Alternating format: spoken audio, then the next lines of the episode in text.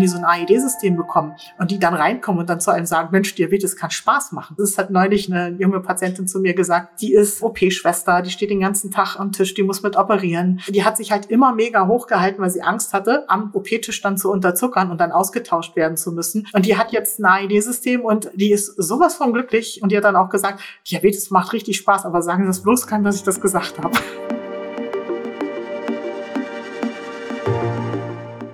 O-Ton Diabetologie, der Podcast für ExpertInnen.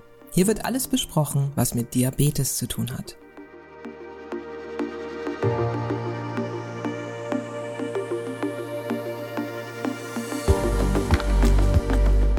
Wie bestimmt die Technologie den Alltag in einer diabetologischen Schwerpunktpraxis? Was bedeutet dies für das Diabetesteam? Welche Chancen bieten Apps und Devices in der näheren Zukunft? Darüber reden wir heute in Oton Diabetologie mit Frau Dr. Sandra Schlüter. Sie ist Fachärztin für Innere Medizin und seit 2008 mit einer Niederlassung der Diabetespraxis Nordheim, einer Diabetes-Schwerpunktpraxis. Sie ist im Vorstand der Arbeitsgemeinschaft Diabetes und Technologie der Deutschen Diabetesgesellschaft und gibt ihre Erfahrung und ihr Wissen zur Diabetestechnologie regelmäßig auf Kongressen weiter, etwa auf dem Diatec-Kongress, einem Diabetestechnologie-Kongress. Mein Name ist Günter Nuber.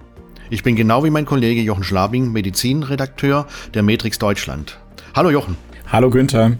Jochen und ich berichten seit Jahrzehnten aus der Diabetologie und heute freuen wir uns sehr über unseren Gast. Frau Dr. Schlüter, wie geht es Ihnen und wo erreichen wir Sie denn? Ja, hallo. Sie erreichen mich zu Hause in meinem Arbeitszimmer und ich bin ganz froh, dass ich ein bisschen Abwechslung habe. Wir haben nämlich die Bauarbeiter zu Hause und ich spreche doch lieber über Diabetes, als irgendwie was anzubohren. Das kann ich sehr gut verstehen. Also wir hatten auch die Bauarbeiter jetzt am Haus. Liebe Frau Schlüter, auch von meiner Seite herzlich willkommen. Wie viele Kolleginnen und Mitarbeiterinnen haben Sie denn in der Diabetespraxis Nordheim? Wir sind zu dritt.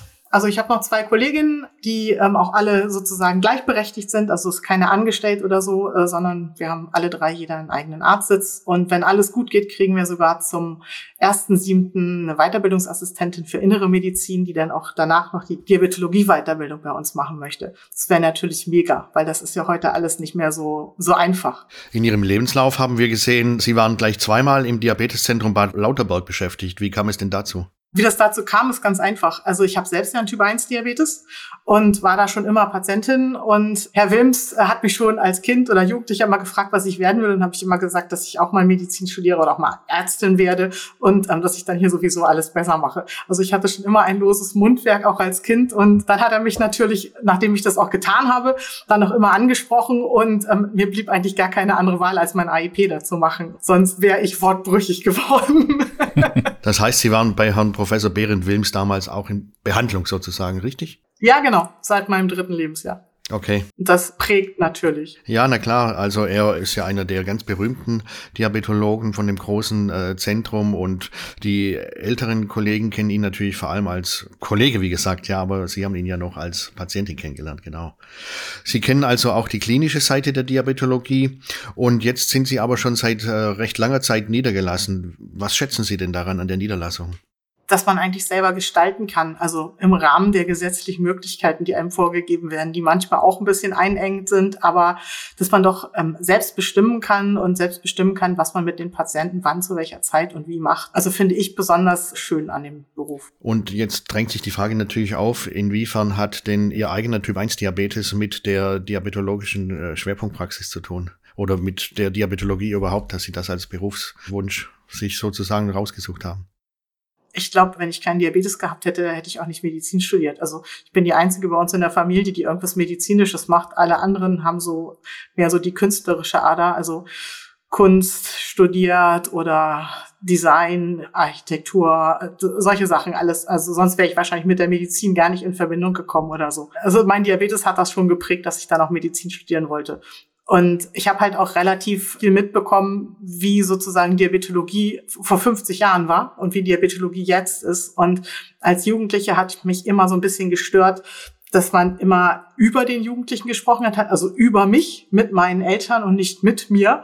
Als Kind äh, merkt man das ja noch nicht so oder sowas, aber da habe ich immer gedacht, das muss anders sein, also man muss die Leute mehr einbinden. Sonst kann man auch keinen Diabetes vernünftig therapieren. Und meine Eltern haben ja auch immer gesagt, äh, wenn wir irgendwo gesessen haben, was fragen Sie mich äh, oder uns? Ähm, dann müssen Sie Sandra fragen. Die muss das ja durchführen. Wir helfen ihr dann dabei und für das, was sie sich entscheidet, das wird dann zu Hause gemacht. Also einen Punkt haben Sie ja jetzt schon gesagt, die, die Ansprache speziell von, von Kindern und Jugendlichen mit Diabetes. Was macht so generell aus Ihrer Sicht eine gute diabetologische Schwerpunktpraxis aus? Also wir brauchen das medizinische Fachwissen, wir brauchen aber auch die Beratung, die Schulung, die Wissensvermittlung und das muss sozusagen in einer Hand sein. Also das kann nicht sein, dass da, dass da unterschiedliche Dinge äh, gesprochen werden. Das heißt, wir müssen in der Praxis im Diabetes-Team immer sehr viele Team-Meetings abhalten, damit wir mit einer Sprache sprechen, damit der Patient auch nicht durcheinander ist. Also das finde ich ist sehr wichtig. Das habe ich auch von Herrn Wilms gelernt. Das war auch der, in der Klinik so, egal wer angesprochen wurde, die Diabetesphilosophie muss ungefähr dieselbe sein, damit der, damit der Patient nicht durcheinander gerät. Welche besonderen Leistungen bieten Sie denn in Ihrer Praxis an? Wir bieten einmal die kompletten diabetologischen Dinge an, also vom Fuß bis zum Kopf, was man da alles so machen muss. Und dann haben wir uns halt auf Technik spezialisiert. Also, dass wir sozusagen Pumpen, AID-Systeme, CGM, also dass wir alles möglich machen, was der Patient ausprobieren möchte und ähm, vor allen Dingen die AID-Systeme jetzt versuchen, den Menschen mit Typ 1 Diabetes auch nahe zu bringen und diejenigen, die noch so ein bisschen zweifeln und denken, dass das nicht ist, dass man es auch mal ein ähm, bisschen besser erklärt bekommt, was das eigentlich macht und dass man doch mal vielleicht auch als Mensch mit Typ 1 Diabetes den, den Diabetes mal so ein paar Stunden am Tag vergessen kann. Das heißt, in Ihrer Praxis in Nordheim sind 80 Prozent Menschen mit Typ 1 Diabetes oder wie ist die Verteilung? Nee, die ist, das wäre gut. Ich sage immer, wir müssen das Top-Zentrum für Menschen mit Typ 1 Diabetes werden, alle, alle zu uns. Nein, wir haben auch jede Menge Typ 2, also wir haben ungefähr zwei Drittel, ein Drittel, vielleicht nicht ganz ein bisschen, ein bisschen mehr als ein Drittel Typ 1er, aber ist schon, glaube ich, ein großer Prozentanteil im Gegensatz zu anderen Praxen, wenn, wenn ich mal so in der Umgebung gucke.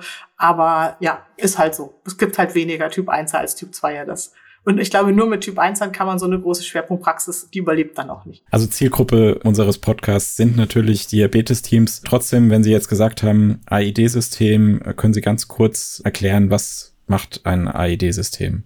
ID-System ist eine automatische Insulindosierung in Pumpen und zwar anhand von CGM-Werten, von Gewebezuckerwerten, also die kontinuierlich übertragen werden und dann ist in der Pumpe oder in der Handy-App oder auf einem anderen Device, auf einem anderen Handheld ein Algorithmus hinterlegt, der anhand der CGM-Werte sozusagen die Insulindosierung steuert. Und wo man bei den meisten Systemen im Moment, die wir zur Verfügung haben, halt noch angeben muss, äh, wann man isst, damit das System gut funktioniert und weil man gedenkt, sich irgendwie auch mal sportlich zu betätigen oder zu bewegen. Das muss man den Systemen noch sagen und den Rest regelt dann der Algorithmus alleine. Man muss die Therapie dann sozusagen den Algorithmus überwachen, ob er stimmt und nicht mehr versuchen, selber zu steuern, wann drehe ich, man muss die Basalrate hoch, wann Basalrate runter. Also das ist das, was dann wegfällt. Sie hatten vorhin ja schon gesagt, es ist nicht so einfach oder angedeutet, es ist nicht so einfach, Personal zu finden. Was raten Sie denn jungen Medizinerinnen, die über eine Niederlassung nachdenken und speziell mit dem Gedanken äh, spielen, sich in einer diabetologischen Schwerpunkt oder mit einer diabetologischen Schwerpunktpraxis niederzulassen oder dort zu arbeiten? Also bloß nicht von den ganzen Regularien äh, abschrecken lassen, sondern einfach mal ähm, vielleicht ältere, erfahrene Kollegen fragen, wie die das geschafft haben oder versuchen in Gemeinschaftspraxen was zusammenzumachen. Also ich glaube, ich würde mich auch nicht mehr alleine nieder, also oder habe ich ja auch gar nicht nicht alleine niederlassen, sondern immer in einer Gemeinschaftspraxis mit anderen Kollegen zusammen, ist einfach ähm, die Belastung ein bisschen besser verteilt und es macht auch mehr Spaß, wenn man jemanden hat, wo man nochmal nachfragen kann. Jeder hat unterschiedliche Ideen oder Ansätze auch und äh, wenn man das dann zusammenbringen kann. Aber in der Praxis arbeiten macht Spaß, weil man doch, wenn man jetzt nicht gerade wieder im MVZ arbeitet, dann ist man ja wieder angestellt. Wenn man in der eigenen Praxis arbeitet, man auch ähm, eigene Ideen und eigene Abläufe verwirklichen kann was sonst wieder ein bisschen schwierig wird, wenn man immer irgendwie eine Verwaltung vor sich hat. Frau Dr. Schlüter, in unserer Podcast-Reihe haben wir immer wieder auch mal Einspieler von Hörerinnen und Hörern, die unseren Gästen Fragen stellen. Den heutigen Fragesteller, den kennen Sie ganz sicher gut. Äh, Jochen, äh, würdest du bitte die Frage mal einspielen? Liebe Sandra, du hast ja eine Praxis, in der sehr intensiv Diabetestechnologie betrieben wird. Welchen Rat würdest du den Patienten geben, die sich für allgemein Diabetestechnologie und für sich selber im Rahmen ihrer Therapie interessieren? Welche Fragen sollten diese Patienten ihrem Diabetologen und ihrem Diabetesteam stellen? Den habe ich erkannt. das war der Lutz. Also es ist manchmal gar nicht so einfach herauszufinden, wie viel Technik eine, eine Praxis macht. Das ist, glaube ich, nicht gut abgebildet oder so. Ähm, und nicht alle Praxen sind gleich gut in der Technik. Also man, man kann einmal fragen, wenn man sich da Termine holt, wie viele Patienten mit, mit AED-System in der Praxis betreut werden. Wenn dann eine Antwort kommt zwei und in der anderen äh, 300, dann hat man schon mal einen Einblick oder man kann fragen, ob da die äh, Geräte ausgelesen werden oder die Daten auch angeguckt werden. Also das ist auch immer ein Indiz dafür, ob sich die Praxis mit Technik beschäftigt oder nicht. Weil äh, man kann natürlich auch Sachen aufschreiben, aber man guckt sich die in der Praxis nie wieder an. Also das gibt es leider auch und das ist aber nicht, nicht, nicht zielführend. Weil wenn ich Technik habe, muss ich auch, muss ich auch sozusagen die Daten ansehen und auswerten können und zwar nicht nur in der Arztpraxis, sondern auch zu Hause. Also das sind so, glaube ich, Punkte, wo man, wo man ganz gut äh, rausfinden kann, wie gut die Praxen mit Technik umgehen und ob sie überhaupt Geräte in der Praxis auslesen oder ob man das noch auf Papier mitbringen muss was Sie so mit lapidar, das war der Lutz, äh, benennen, war natürlich der äh, Diabetes-Technologie-Experte Professor Dr. Lutz Heinemann, der die Frage hier eingesprochen hat für uns. Er und seine Frau Gabriele Faber-Heinemann veranstalten zum Beispiel den Diatech-Kongress und haben mit Diatech Weekly einen wirklich von mir absolut geschätzten Newsletter. Da freue ich mich freitags drauf. Das nehmen wir alles in die Show Notes, damit man da auch noch ein paar mehr Informationen haben kann. Ich möchte noch mal eine Frage nachschieben. Sie haben jetzt zwar so aus Patientenperspektive, worauf man achten kann, ob man äh, mit Technologie bewandert ist in dieser Praxis äh, genannt. Sie haben vorher schon gesagt, man muss in einem anderen Zusammenhang eine gemeinsame Sprache sprechen, im Idealfall das Diabetesteam mit Patientinnen und Patienten. Ich habe vor kurzem oder jetzt schon mehrfach gehört, zum Beispiel von Ulrike Thürm, die Sie auch kennen, gehört eine Aussage wie, äh, wir als Diabetesteams müssen auch eine eigene Fachsprache, eine eigene Sprache womöglich lernen, wenn man jetzt mal CGM und AID und äh, Do-it-yourself und alles. Ist das so? Kennen Ihre Kollegen oder viele Ihrer Kollegen vielleicht heutzutage die Dinge, die Sie alle kennen, noch gar nicht so? Also ich glaube, was ein AED-System und äh, was ein CGM-System ist, das wissen mittlerweile alle.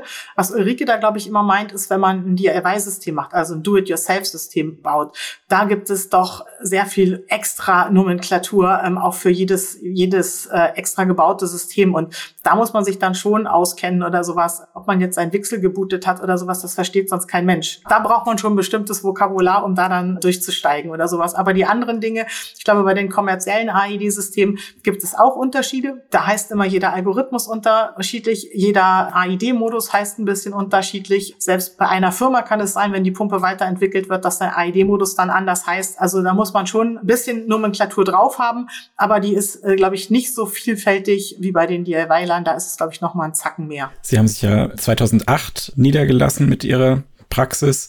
In welchem Ausmaß wurde da denn bereits Technologie genutzt? Also ich nehme an, Insulinpumpentherapie, kontinuierliches Glukosemonitoring. Man findet bei den Kongressen schon Inhalte, aber wie, wie stark war das in Ihrer Praxis schon vertreten, das Thema Technik? Das Thema Technik direkt für Patienten war da die Insulinpumpe. Und die CGM-Systeme, ähm, der GBA-Beschluss war ja erst 2016, dass man es ähm, rezeptiert bekommen hat, also dass die Kosten übernommen werden von den Kassen. Und ähm, da war 2008 noch relativ wenig. Das waren Selbstzahler und da hatten wir nicht einen einzigen Selbstzahler 2008 bis, weiß ich nicht, 2014, 15. Also das war, ähm, das konnten sich die Leute einfach nicht leisten.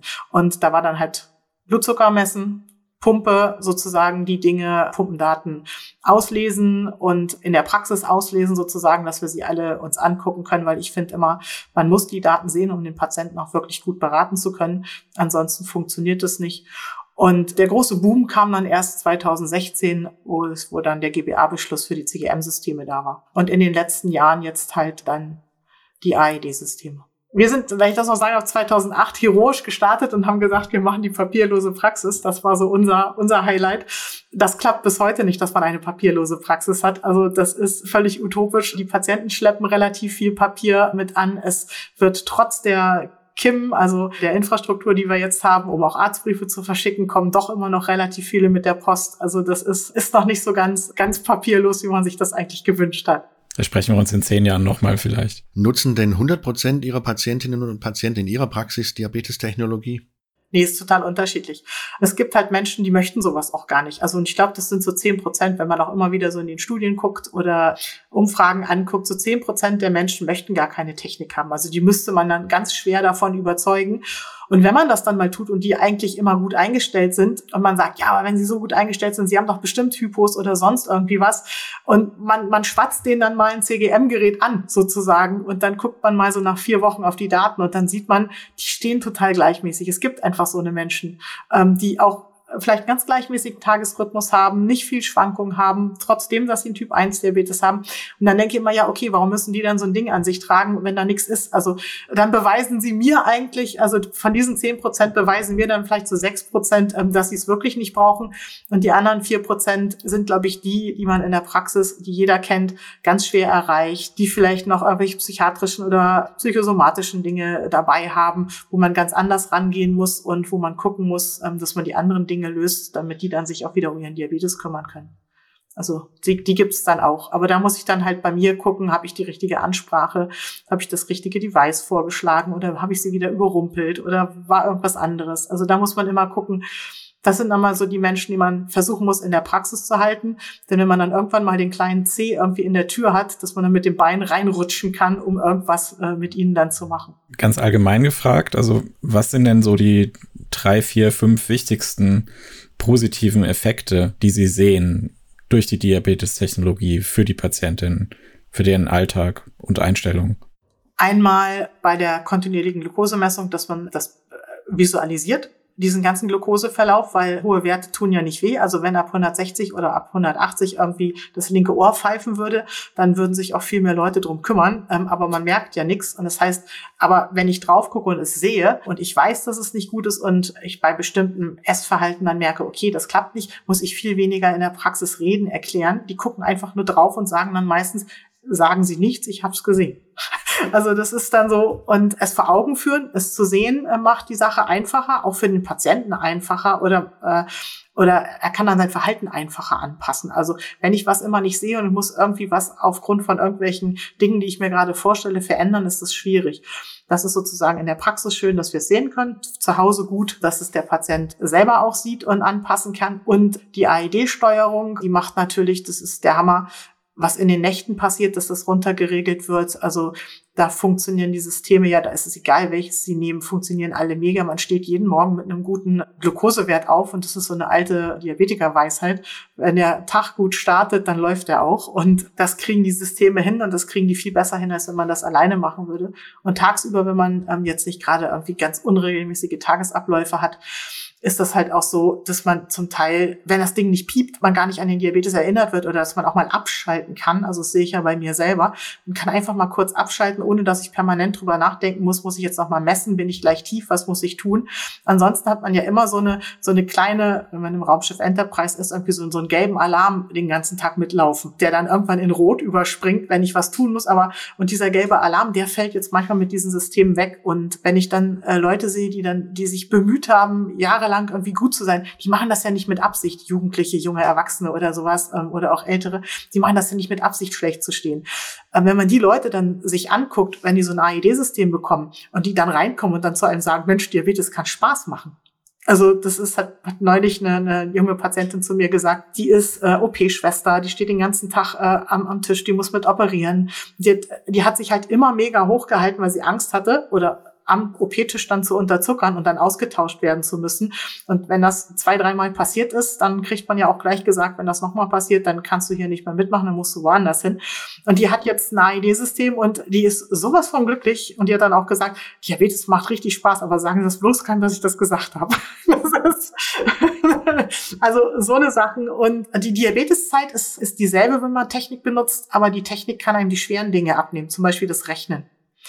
Also der Südniedersachse kann immer nur bis fünf zählen und weiter kommt er nicht. Entweder spritzt er dann fünf oder bohlt fünf oder geht drunter oder drüber. Wenn man fragt, warum, sagt er ja, es war nicht zu viel und nicht zu wenig.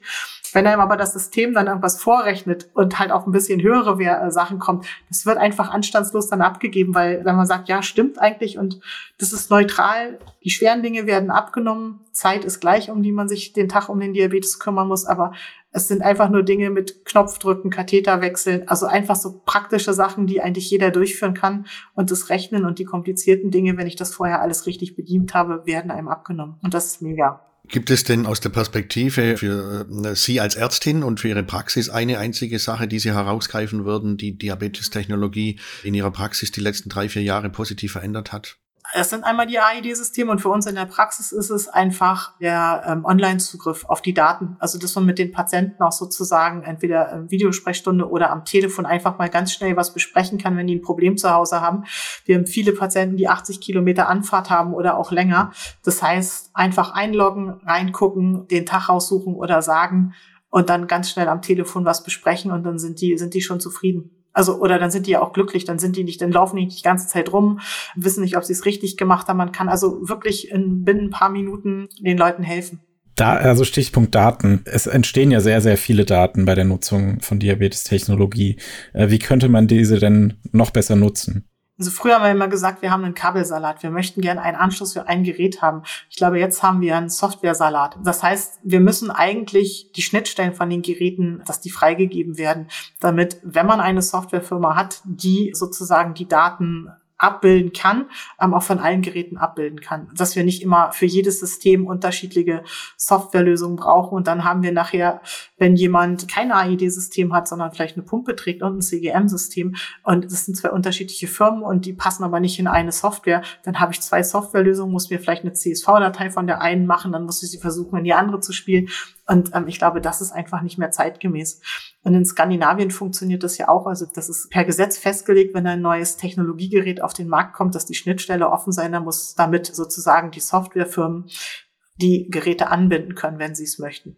Und die möchten das natürlich, weil wenn, wenn nicht alle alle Geräte angebunden haben, dann nutzt man die ja auch nicht. Und dann kann sich jeder die Software, mit der er gut klarkommt, aussuchen und ähm, benutzen und, und dann muss sich die Firma eben anstrengen, dass die Software gut ist, damit man sie auch benutzt. Und streng genommen ist ja Skandinavien auch Europa. Also oft wird es ja auf Europa geschoben, dass es solche Regelungen genau. nicht, nicht gibt. Ähm, Skandinavien ist jetzt auch nicht bevölkerungsreicher als wir. Nee. Daran liegt es auch nicht. Genau, daran liegt es auch nicht. Genau. Also das liegt, glaube ich, einfach daran, dass in Deutschland die Lobbyarbeit besser war, dass sowas nicht da ist, um es mal ganz gemein zu sagen. Nun sind Sie ja eine Vorreiterin, sage ich mal, was Diabetestechnologie angeht, das was das Engagement angeht, auf jeden Fall. Nicht nur auf Augenhöhe mit Ihren Kolleginnen und Kollegen. Sie sind ja auch sehr gut vernetzt mit der Diabetes-Community und man hört Sie auch sehr gerne reden und hört Ihnen zu, weil das alles sehr authentisch ist. Wie sieht's aber denn eigentlich in der Breite aus? Wie ist denn Ihre Kooperation beispielsweise als Praxis in Nordheim mit anderen Praxen oder mit Kliniken? Also das geht gar nicht anders. Also wir haben ein riesen Netzwerk. Also das erste, was wir angefangen haben auszubauen, als wir uns niedergelassen haben, war unser Netzwerk Fuß. Weil da braucht man mega viele Menschen, die mit an den Wunden arbeiten und dann dauert es halt auch immer ein paar Jahre, um rauszufinden, wer gut ist, wo man oder wer gut kooperieren kann, äh, mit welchem Krankenhaus es besser geht als mit dem anderen. Da gibt es ja auch intern dann strukturelle Probleme. Also da haben wir ein großes Netzwerk aufgebaut und dann braucht man immer mal einen Augenarzt oder sowas, wenn irgendwas ist, wo man auch jemanden mal schnell unterbringt oder sowas. Das sind dann aber so, da muss man dann irgendwie auf der kleinen Ebene im, im Landkreis gucken oder sowas, dass man sich da dann jemanden sucht, mit dem das ganz gut geht oder alle Augenärzte anspricht und sagt, du, wenn wir anrufen, dann brennt das, dann muss der sofort kommen. Ähm, das ist dann was, was man so im Laufe, im Laufe der Jahre dann auch, glaube ich, mit Kollegialität oder sowas aufbauen kann. Aber das, das braucht man sonst, sonst funktioniert es nicht. Und so gibt es das in jedem Bereich, also äh, bei den Nephrologen, äh, bei den Kardiologen, also wenn man irgendwas hat oder sowas mit den mit den Gefäßchirurgen, die angiologisch das auch für uns alles machen, ähm, vom Kopf sozusagen, von der von der Karottes bis bis zur PAVK. Also dass wir da, wir haben eigentlich überall Telefonnummer, wo wir anrufen können und dann den Menschen da in das Netzwerk einschleusen und wenn sie in unserem Netzwerk sind, was ich ganz wichtig finde, ist, ähm, dass wenn der andere mit ihm fertig ist, sozusagen sein Teil erledigt hat, dann kriegen wir in der Praxis eine Nachricht, der Mensch ist jetzt durch da ähm, und er braucht jetzt einen Termin bei euch. Im besten Fall, wenn es stationär war, kriegt er den gleich mit, äh, wenn er entlassen wird, also beim Entlassmanagement.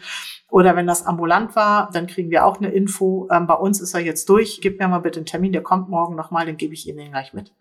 Also, dass wir intern so ein Netzwerk haben, weil ansonsten gehen doch einige Patienten verloren, weil manchmal ist das so Kleinigkeiten, die mega wichtig sind, wie, wie beim Fuß den richtigen Schuh da nachher drauf zu packen. Dann hat da einer äh, sich irgendwie Wochen abgemüht, eine OP zu machen, alles ist gut verheilt und dann latscht der Patient da drei Wochen drauf oder drei Wochen drauf rum, bis er wieder bei uns ist und dann ist wieder alles hin und wir fangen von vorne an. Also dass man das sozusagen richtig gut verzahnt. Es klappt nicht immer, aber fast immer. Profitiert denn Ihr Netzwerk auch von Ihrer Diabetestechnologie-Expertise? Ja klar, also wenn da im Krankenhaus irgendwas ist bei uns in Nordheim oder so und da kommt einer mit einem mit einem AED-System oder einem CGM-System oder die wissen irgendwas nicht, dann rufen die an und dann kriegen die natürlich Input. Also logisch. Sie haben gerade gesagt, es geht darum, die Patienten nicht zu verlieren. Ein Instrument dazu kann auch die Telemedizin sein. Da hatten wir vor kurzem die ja, Pionierin oder eine der Pionierinnen, Dr. Simone von Sengbusch, zu Gast in unserem Podcast. Wie setzen Sie denn persönlich Telemedizin, Videosprechstunde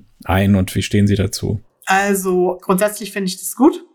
Das Problem, was wir manchmal haben, ist, dass es einfach zu lange dauert. Also wenn ich eine Videosprechstunde habe, brauche ich bestimmt so eine Viertelstunde mit dem Patienten, bis alles fertig ist, bis, bis alles läuft da habe ich manchmal in der Praxis schon zwei Mann durch. Und es ist einfach ein Kapazitätsproblem. Also wenn die von ganz weit weg kommen, ist das alles okay. Aber die Leute, die dicht wohnen, mit denen telefoniere ich manchmal lieber und sehe die Werte, die mache ich auf. Wir beide sind am Telefon. Das geht deutlich schneller, als wenn ich mit dem am, äh, im Videochat anfange zu reden. Was ich allerdings cool fände, ist, wenn man die Schulung videotechnisch äh, umsetzen könnte. Oder wenn wir uns aussuchen könnten, wie wir das gerne machen möchten. Also wir können das ja auch gerne hybrid machen oder sowas. Also ich glaube auch nicht, dass man alles ähm, in der Schulung sozusagen online machen kann. Aber wenn man sagt, okay, die ersten zwei Kurse ist man da, die anderen können wir so machen. Das ist ein Thema, was wir gut auch von zu Hause aus erledigen können. Oder hier wollen wir mal zusammen kochen oder sowas. Da muss man dann wieder hier sein. Oder einige kommen von so weit her, dass sie gar keine Schulung machen können, dann könnte man sie auch hybrid machen. Einige sind da, andere werden zugeschaltet. Und das ist was, was ich nicht verstehe, warum wir das nicht dürfen oder sowas, weil ich weiß, dass äh, Bad Mergentheim äh, was geschrieben hat, dass auch die Schulungen, die sie ähm, konzipiert haben, sozusagen für ähm, online okay sind, dass die gehen, dass das für die Wissensvermittlung auch funktioniert. Und wir möchten ja gar nicht mehr Geld für die Schulung haben oder sowas. Wir möchten ja einfach nur äh, entscheiden können, schule ich den jetzt online, schule ich den vor Ort, aber mit den gleichen Inhalten. Und das würde ja sozusagen nicht mehr kosten. Es geht ja immer darum im Moment, äh, dass keiner Geld hat und keine Kostenexplosion möchte. Das würde ja gar nicht explodieren. Wir würden einfach nur entscheiden können, ähm, was ist das Richtige jetzt für den Patienten in dieser Situation, dass überhaupt geschult wird. Frau Dr. Schlüter, Sie sind im Vorstand der Arbeitsgemeinschaft Diabetes und Technologie der Deutschen Diabetesgesellschaft. Was sind denn die wichtigsten Ziele der AGDT so in den nächsten zwei, drei Jahren? das kommt so ein bisschen drauf an. Wir haben so zwei Schienen. Einmal die wissenschaftliche und einmal sind wir auch so ein bisschen in Wissensvermittlung mit unterwegs.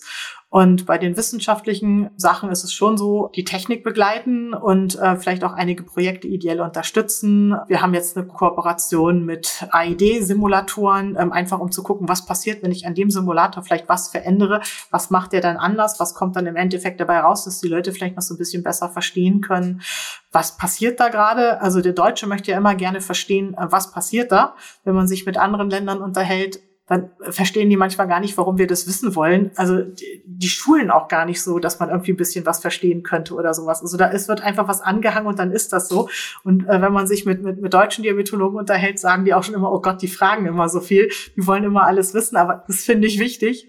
Und auf der anderen Seite ist es dann, dass wir das Wissen auch weiter vermitteln, sozusagen, dass wir halt AID-Kurse machen, wie wir angefangen haben, dass wir ähm, vielleicht unser Spektrum-Schulungsprogramm noch mal ein bisschen überarbeiten müssen, ähm, weil das ist ja jetzt auch schon etwas älter weiter.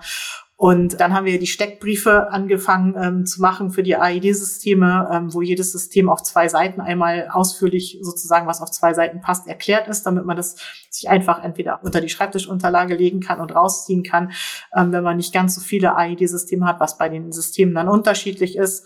Da sind wir gerade bei, die auch noch zu übersetzen ins Englische und andere Sprachen damit die Patienten und die, die Teams dann sozusagen noch ein bisschen mehr Materialien zur Verfügung haben, um dieses Thema einfach selber zu lernen und auch besser zu vermitteln. Den Link zur Arbeitsgemeinschaft nehmen wir auch in die Show Notes und auch zum Spektrum, zu dem Schulungsprogramm, das Sie genannt haben. Wir haben dies Jahr dann auch nochmal ja die Jahrestagung von der AGDT im September.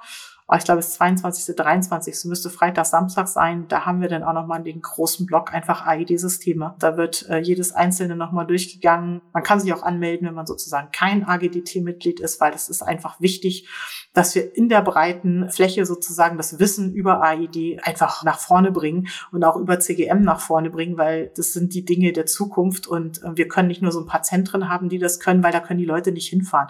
Und man kann auch nicht alles sozusagen immer nur online schulen. Man merkt das auch immer wieder, der Patient braucht auch sein Team, äh, wo er Vertrauen zu hat. Und wir müssen das einfach gucken, dass wir das Ganze mitnehmen. Die ganze Fläche sozusagen und nicht nur einzelne, einzelne Kompetenzzentren haben, sondern dass wir in der Fläche das Wissen ähm, breiter streuen. Also diese ganze Vielfalt an Geräten, diese ständigen Neuerungen. Und Sie haben auch gesagt, Ihr Team muss ja all das wissen und muss auch alle im Team müssen es wissen und auf dem gleichen Stand sein. Wie stellen Sie das denn sicher, dass das funktioniert, dass Ihr Team wirklich immer auf dem neuesten Stand ist bei der Technik? Ja, die meckern schon manchmal. Also das ist, das ist jetzt nicht so, wenn ich dann, ich muss dann so einen bestimmten Gesichtsausdruck haben, wenn ich in die Beratungsabteilung hochgehe, dann sagt immer schon einer, oh Gott, sie hat wieder eine Idee oder nein, es gibt was Neues. Nein, wir haben dann, äh, wir haben sehr viele Teambesprechungen und da wird es dann durchgesprochen. Dann haben wir einen Beauftragten im Beratungsteam, der für ein System zuständig ist und wir haben einen Ablauf sozusagen, wenn jemand so ein System bekommt, wo man was einstellt, was gemacht werden muss, äh, wer dafür zuständig ist und ähm, dass auch wenn jemand ausfällt und nicht ganz so firm ist, wenn der sonst Metronic macht und dann Chem APS kommt oder sowas, dass man auch dann trotzdem das kann. Also es gibt ein paar Fachmänner für einzelne Systeme, aber im Grunde genommen muss jeder alles können, weil wenn wer ausfällt, ist es halt so der Patient kommt immer, der das System hat. Aber es sind viele Teammeetings und sehr viele Veranstaltungen, die Sie auch von den Firmen besuchen. Die sind meistens auf dem Diatec, die sind auf der Frühjahrs-, auf der Herbsttagung äh, DDG. Also die sind relativ viel unterwegs, so wie wir auch. Fachmänner, ich traue mich einfach mal die Frage zu stellen. Ich hatte ein Gruppenbild gesehen, da waren, glaube ich, gar keine Männer drauf. Wir haben einen Quotenmann, das ist unser IT-Experte. Nein, wir haben. ja, also wir haben eigentlich ähm, im Beratungsteam ganz viele Fachfrauen, aber wir haben auch einen Fachmann.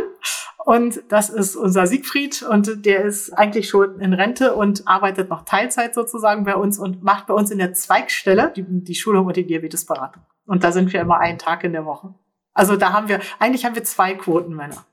Ein ITler und ein Diabetesberater. Und wir haben nochmal einen Fachmann für Sie, der jetzt eingespielt eine Frage an Sie nochmal richtet.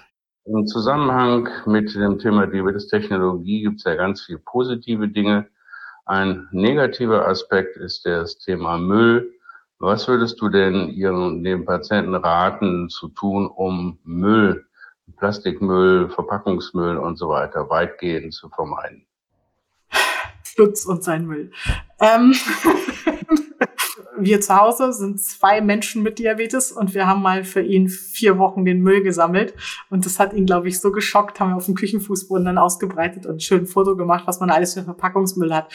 Also der Mensch mit Diabetes, der ein AID-System, ein CGM-System oder eine Pumpe nutzt oder sowas, der hat ja gar keine Chance. Es ist ja alles so eingepackt. Also das Einzige, was man, also man kann es sonst einfach nur nicht, nicht nutzen. Und dazu sind die Systeme aber einfach viel zu hilfreich, dass man jetzt sagen kann, okay, aufgrund des Klimawandels, der Umwelt darfst du das jetzt nicht nehmen. Also das finde ich jetzt nicht korrekt. Da gibt es, glaube ich, größere Klima- äh, oder, oder Müllprobleme, die man beseitigen könnte, als jetzt in der Medizin. Aber man kann natürlich an die Firmen rantreten mit Initiativen, Initiativen und sagen, Mensch, man kann das auch einfacher verpacken, man kann das besser verpacken. Warum muss ich immer einen Inserter haben bei den CGM-Systemen, den ich wegschmeiße? Kann ich nicht einen wiederverwertbaren haben? Also man muss aber, man muss das halt immer wieder adressieren. Und man muss auch, glaube ich, adressieren oder sowas. Aber da ist auch die Politik wieder gefragt, dass so und so viele Sachen von den Dingen, die man benutzt, recycelt werden müssen. Also da sind sie ja auch dabei. Also, dass man eine Auflage macht wenn ich viel Plastik habe, dann muss ich auch so und so viel Sachen wieder zurücknehmen und das recyceln und daraus wieder was Neues machen. Aber das ist auch was, was man, glaube ich, politisch anstoßen muss,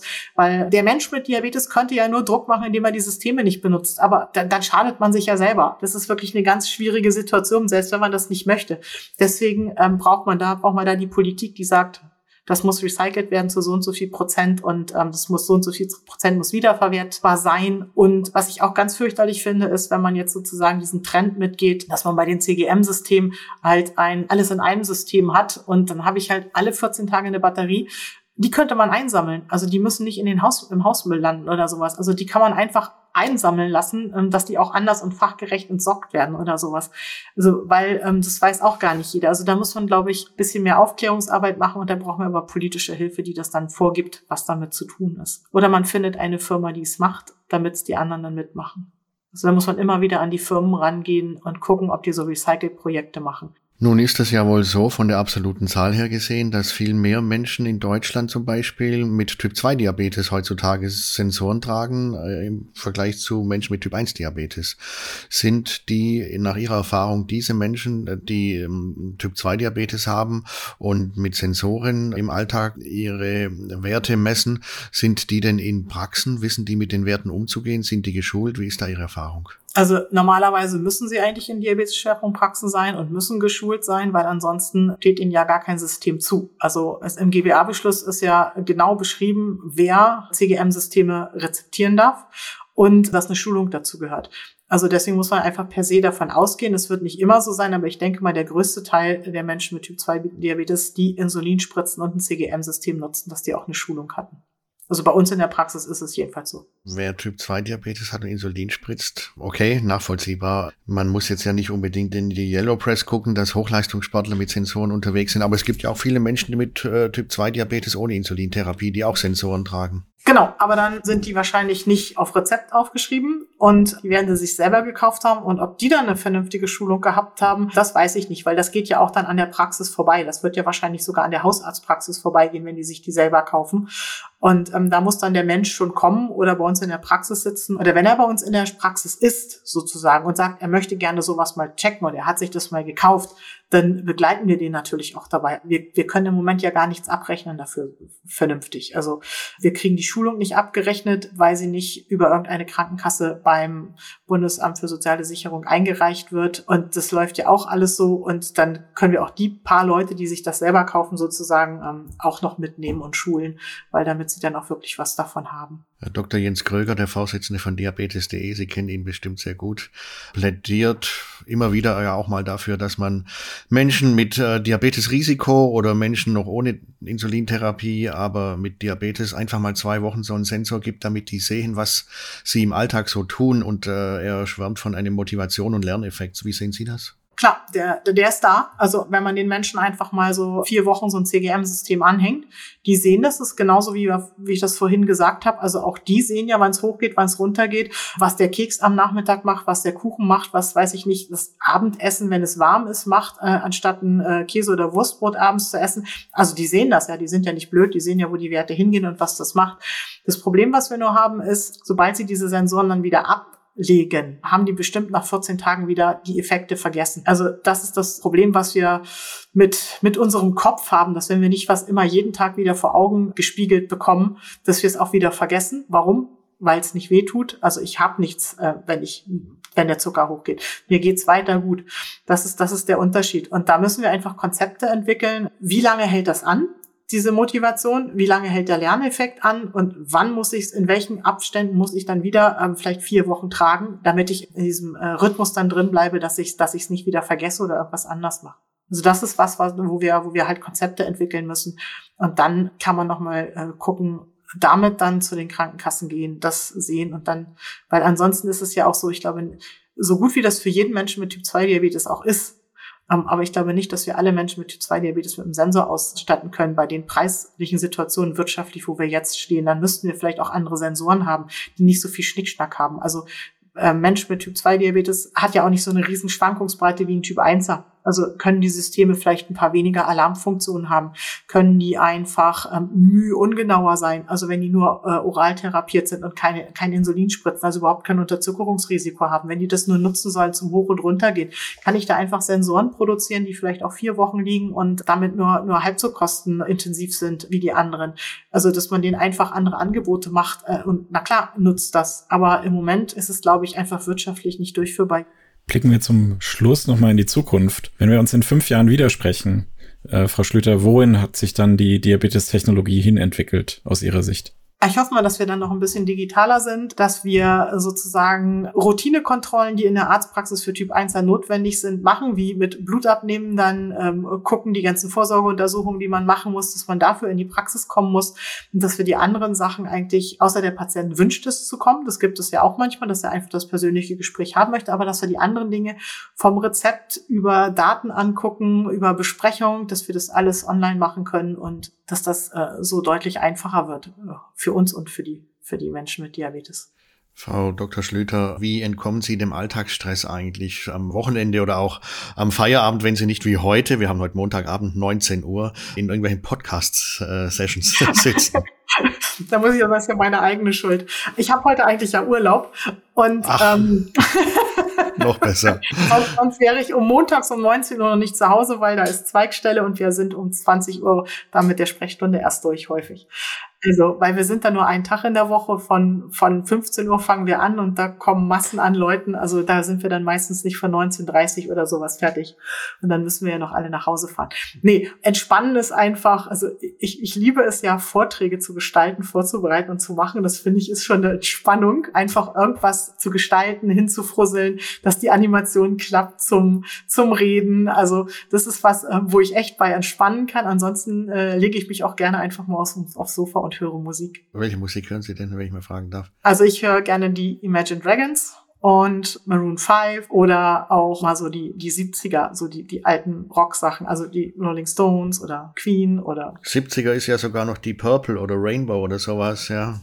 Genau, ja, ich habe Geschwister, die sind zehn Jahre älter als ich, zehn und elf Jahre älter als ich. Und da äh, mein Bruder hat da halt diese ganzen Sachen gehört und ähm, da habe ich da bin ich damit äh, sozusagen groß geworden. Da freut sich die Diabetologie, dass sie entspannen, indem sie schöne Vorträge machen und die Diabetestechnologie damit vorantreiben. Vor allem die Patienten freuen sich, das kann ich sagen. Ja, äh, liebe Frau Dr. Schlüter, herzlichen Dank für das Gespräch und für den Einblick in Ihre Denkwelt oder auch Praxis, in Ihren Praxisalltag. Das war äh, sehr schön, dass wir heute zusammenfinden konnten. Gerne. Ja, danke, Frau Dr. Schlüter, dass Sie heute bei uns zu Gast waren. Vielen Dank für die Einladung. Ist ja auch nicht selbstverständlich, dass man äh, eingeladen wird zu solchen Dingen. Vielen Dank. Doch für uns war das selbstverständlich, dass wir Sie irgendwann in unserem noch jungen Podcast äh, sprechen und jetzt ist es schon in der Staffel 3.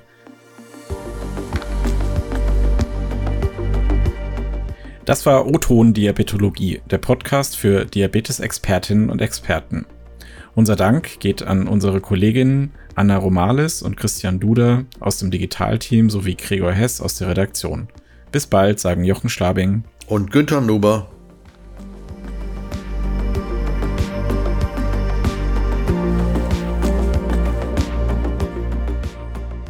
Das war O-Ton Diabetologie, der Podcast für Diabetes-ExpertInnen.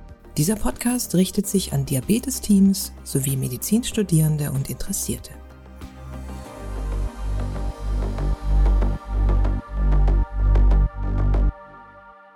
Dies ist ein Produkt der Matrix Group. We care for Media Solutions.